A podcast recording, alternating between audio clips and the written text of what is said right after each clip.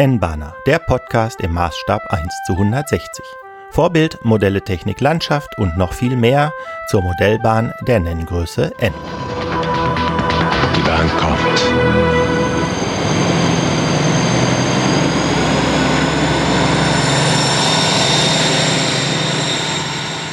Frohes neues Jahr und herzlich willkommen zu N-Bahner Folge 11 vom 13. Januar 2020.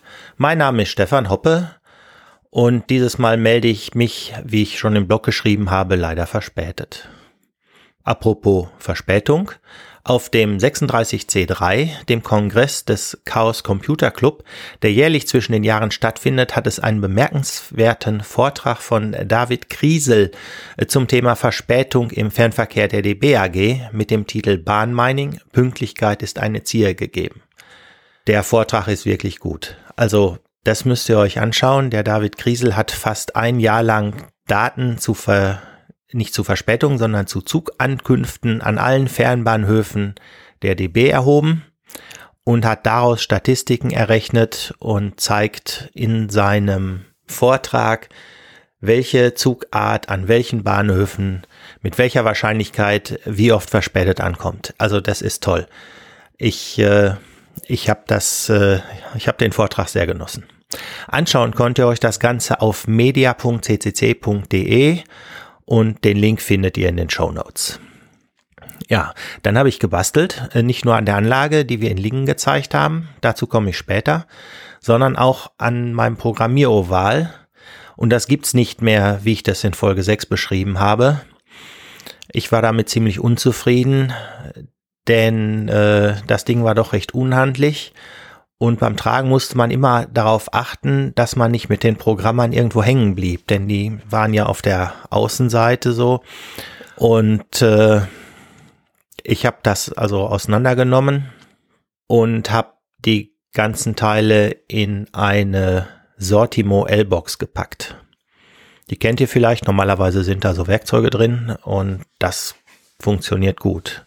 Also ich bin damit super zufrieden. Wenn der Deckel zu ist, lässt sich das alles super leicht tragen und man öffnet nur den Deckel, schließt den Strom und den Laptop an und schwupps kann man damit losprogrammieren. In der L-Box habe ich jetzt einen analogen Fahrregler. Dann kann man Logs vor dem Digitalisieren kurz testen, ob sie überhaupt fahren. Dann die Programmer von D&H und ESU, den Decoder-Tester von ESU und äh, es hatte auch noch eine weiße Z21 reingepasst. Ja, und ein Programmiergleis in N und H0 sind da drin. Und es gibt die Möglichkeit, ein anderes Gleis anzuschließen. Äh, zum Beispiel mein Programmieroval. Das habe ich ja noch. Das ist halt jetzt noch das Brett, das äh, Brett mit dem Gleisoval. Oder ich kann extern was anschließen, zum Beispiel die weichen Decoder.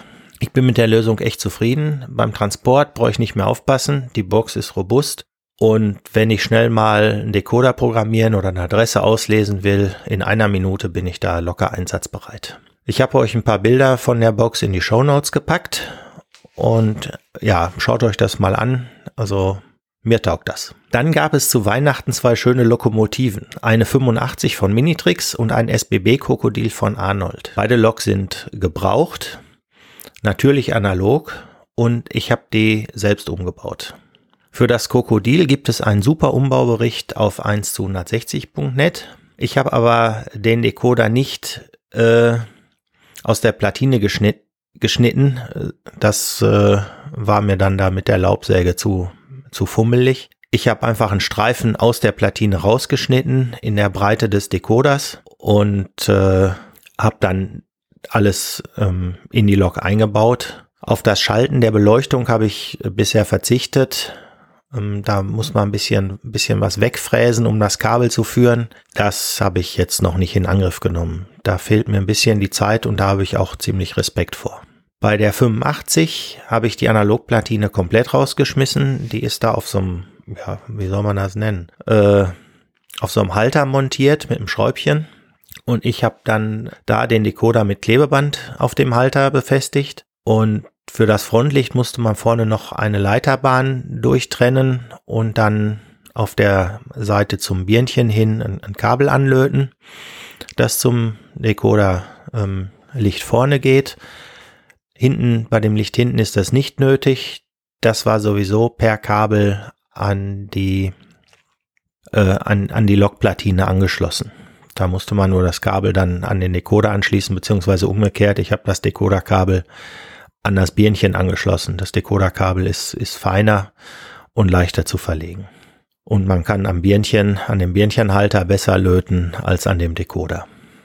Vom beiden habe ich Fotos gemacht, also nicht einen kompletten Umbaubericht, aber zumindest von den Ergebnissen gibt es Fotos. Habe ich in den Show Notes, äh, könnt ihr euch da anschauen. Ja, ähm, wie ihr wisst, denke ich ja, dass man eigentlich jede analoge Lok mit den erhältlichen Decodern digitalisieren kann. Man muss natürlich ein bisschen schauen. So habe ich in das Krokodil einen D&H-Decoder eingebaut, weil die flacher sind als die von ESO. In der 85 werkelt ein ESO, den benutze ich lieber und da war nach oben genug Platz, aber die Grundfläche sollte schön klein sein, weil also diese Lokplatine, die da eingebaut war, auch äh, relativ schmal war. Der D&H ist zwar flacher, aber dafür von der Grundfläche her etwas größer als der ESO. Ja, dann hatte ich ja schon kurz angedeutet, ähm, war ich am vergangenen Wochenende mit der MAK in Lingen an der Ems bei der Emsland Modellbau. War eine schöne Messe, hat mir gut gefallen da.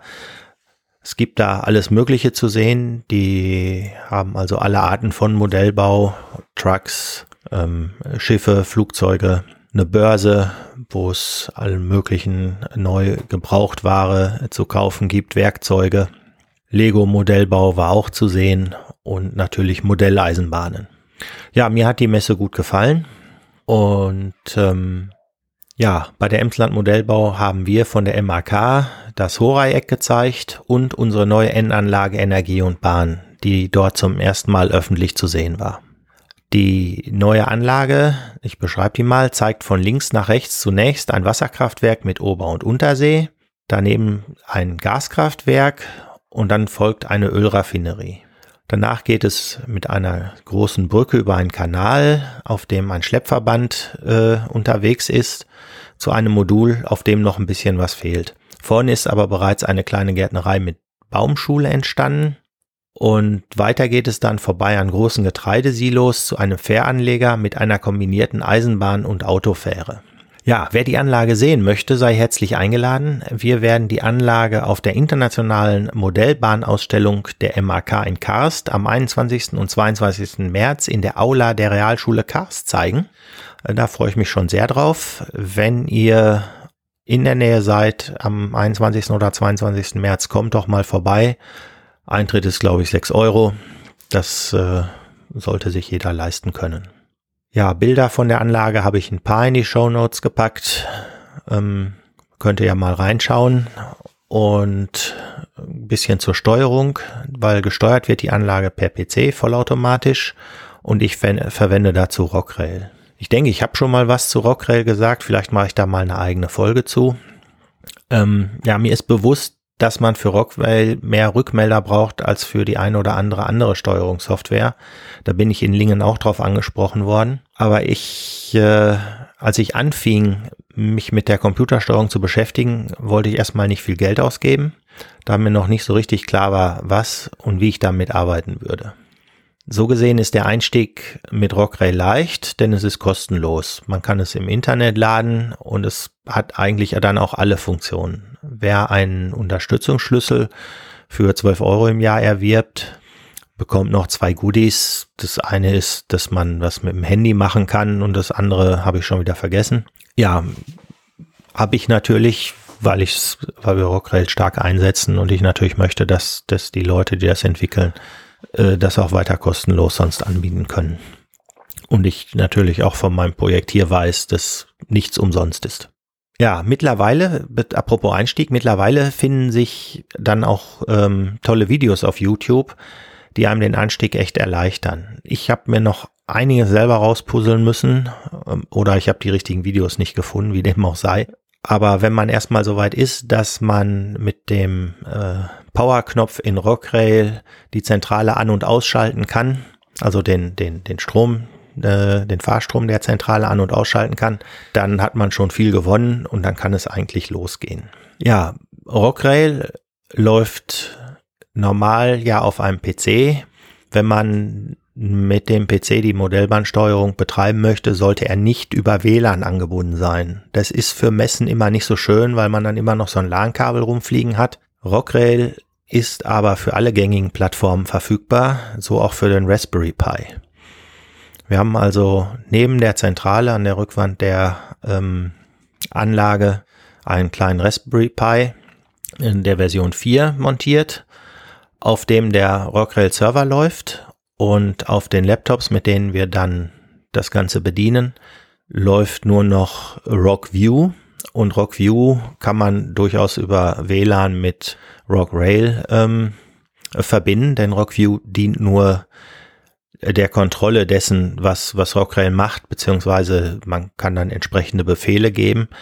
Das ist aber normalerweise sind, oder ja, das sind normalerweise nicht die zeitkritischen Komponenten. Zeitkritisch ist ja, dass äh, die Verarbeitung der Melder möglichst schnell erfolgt, damit kein Zug zu weit fährt oder ähnliches. Ja, das heißt, äh, Rockrail läuft bei uns auf dem Raspberry Pi. Ähm, diese Konstellation hat sich im Betrieb auch als ausgesprochen robust erwiesen. Da hatte ich zunächst nicht so mitgerechnet. Ähm, es gab so gut wie keine Störungen ähm, aufgrund von Rockrail, was anders aussieht, wenn man Rockrail und Rockview zusammen auf einem Windows-Laptop hat. Also da hatte ich schon mehr Probleme, als wir jetzt mit, äh, mit äh, dieser Trennung hatten, dass Rockrail auf dem Raspberry Pi unter Linux läuft und dann Rockview einfach auf dem, auf dem Laptop, äh, der dann über WLAN angebunden ist. Ne, ich habe mir das Ganze mal mit Top angeguckt und Rockrail lastet den Raspberry Pi mit circa 25% Prozessorlast aus. Also da ist auch noch Luft nach oben, da mache ich mir im Moment keine Sorgen. Als Zentrale kommt dann eine DR5000 äh, zum Einsatz. Rückmelder haben wir die DR5088, auch von DigiKais. Die ähm, machen auch Railcom. Das äh, ist, wenn es denn auch in der Lok aktiviert ist, sehr äh, komfortabel, weil man ähm, schon beim Aufsetzen sieht, in welchem Block welche Lok gelandet ist. Oder wenn mal was passiert, dass eine Lok falsch fährt, weil eine Weiche nicht geschaltet hat oder ähnliches, dann sieht man auch gleich, welcher Zug da verkehrt unterwegs ist. Also das hat sich aus meiner Sicht bewährt. Und vom Preis-Leistungs-Verhältnis sind die ähm, 5088 RC von DigiKais durchaus okay. Geschaltet wird mit dem WD10 von Kühn. Ähm, für die Weichen im Schattenbahnhof verwenden wir die originalen Magnetspulenantriebe. Also wir haben da Fleischmann-Weichen im Einsatz, ex, äh, ex Roco, also heißt ja heute Fleischmann ohne Bettung und haben da die Magnetspulen dran und im sichtbaren Bereich werden alle Weichen Unterflur angetrieben und dazu verwenden wir die Antriebe vom MTB. Wir haben uns auch an ein paar Formsignalen versucht, ähm, sind damit aber noch nicht zufrieden. Also Formsignale sind für Ausstellungseinsatz vielleicht nicht robust genug. Das müssen wir uns jetzt noch in Ruhe angucken. Aber vor, man muss sich dafür, darüber im Klaren sein. Formsignale sind eine Ecke empfindlicher als Lichtsignale. Die Häuser sind beleuchtet. Wenn noch nicht alle beleuchtet sind, dann nur, weil es nicht fertig geworden ist. Aber fast alle Häuser sind bereits beleuchtet. Und da verwenden wir diese Abschnitte von den LED-Streifen. Man kriegt, kann ja so auf der Rolle 12 Volt LED-Streifen kaufen. Die haben auf der Rückseite gleich ähm, Klebeband, zieht man dann die Folie ab, kann, kann die irgendwo hinkleben. Und die kann man ja immer unterteilen in Abschnitte zu je drei LEDs. Ja, und das, äh, das haben wir dann gemacht. Und wenn man sich ähm, verschiedene Rollen kauft mit unterschiedlichen, mit unterschiedlicher Anzahl von LEDs pro Meter, dann kann man auch, je nachdem wie viel Platz in einem Gebäude ist, ähm, die LEDs länger oder also weiter auseinander oder enger setzen. Das heißt, bei kleineren Gebäuden kann man dann halt äh, einen, Absch einen Abschnitt von einer dicht bestückten äh, Spule nehmen, von einem dicht bestückten Band und bei mehr Platz im Gebäude können die LEDs ruhig ein bisschen weiter auseinander sein.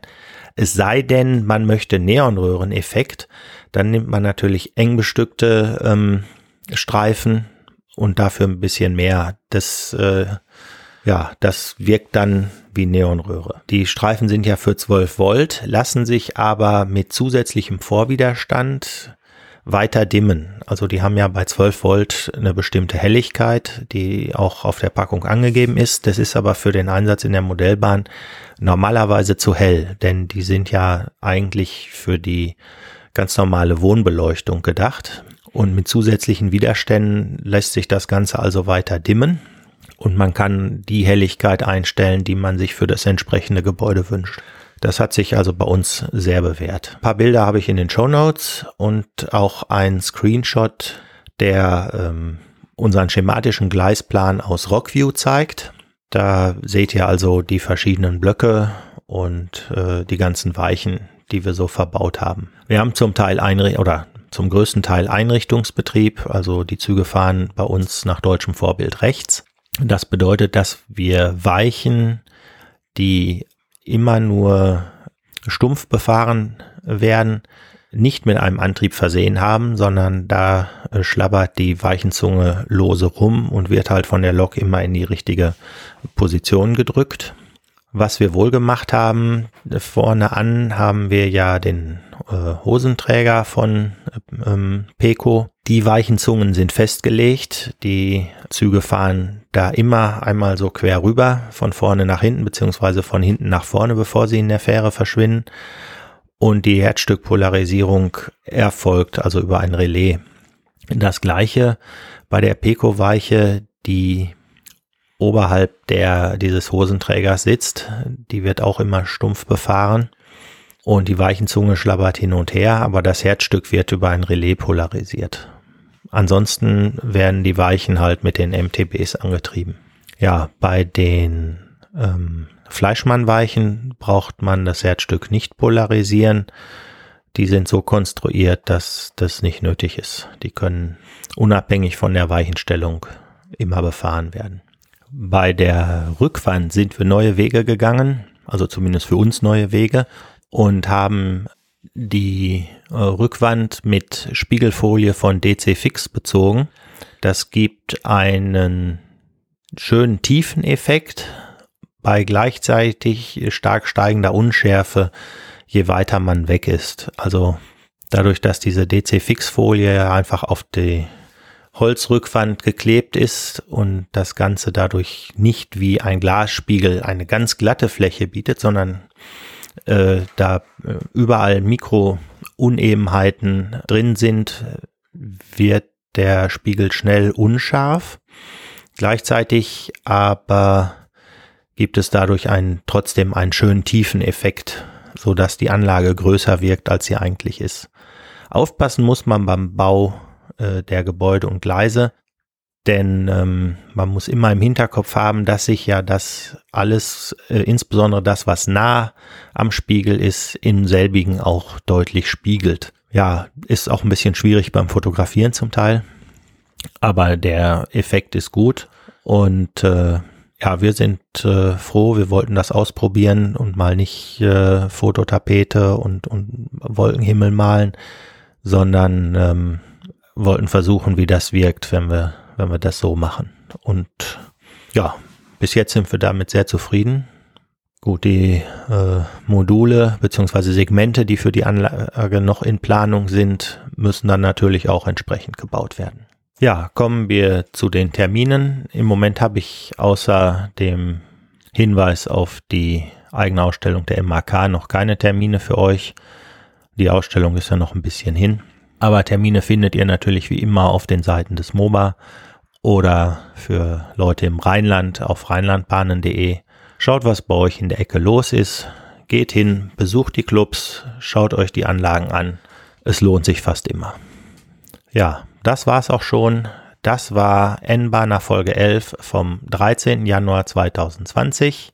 Ich wünsche euch weiterhin einen guten Start ins neue Jahr und der N-Bahner ist ein privater, nicht kommerzieller Podcast von Stefan Hoppe. Über Kommentare und Anregungen von euch würde ich mich sehr freuen. Dazu erreicht ihr mich über das Kontaktformular auf der Webseite nbahner-podcast.de oder auf Twitter als nbahner1 sowie per E-Mail über info at nbahner-podcast.de. Der N-Bahner Podcast ist unter Creative Commons 4.0 Namensnennung nicht kommerziell keine Bearbeitung lizenziert und erscheint auf nbahner-podcast.de.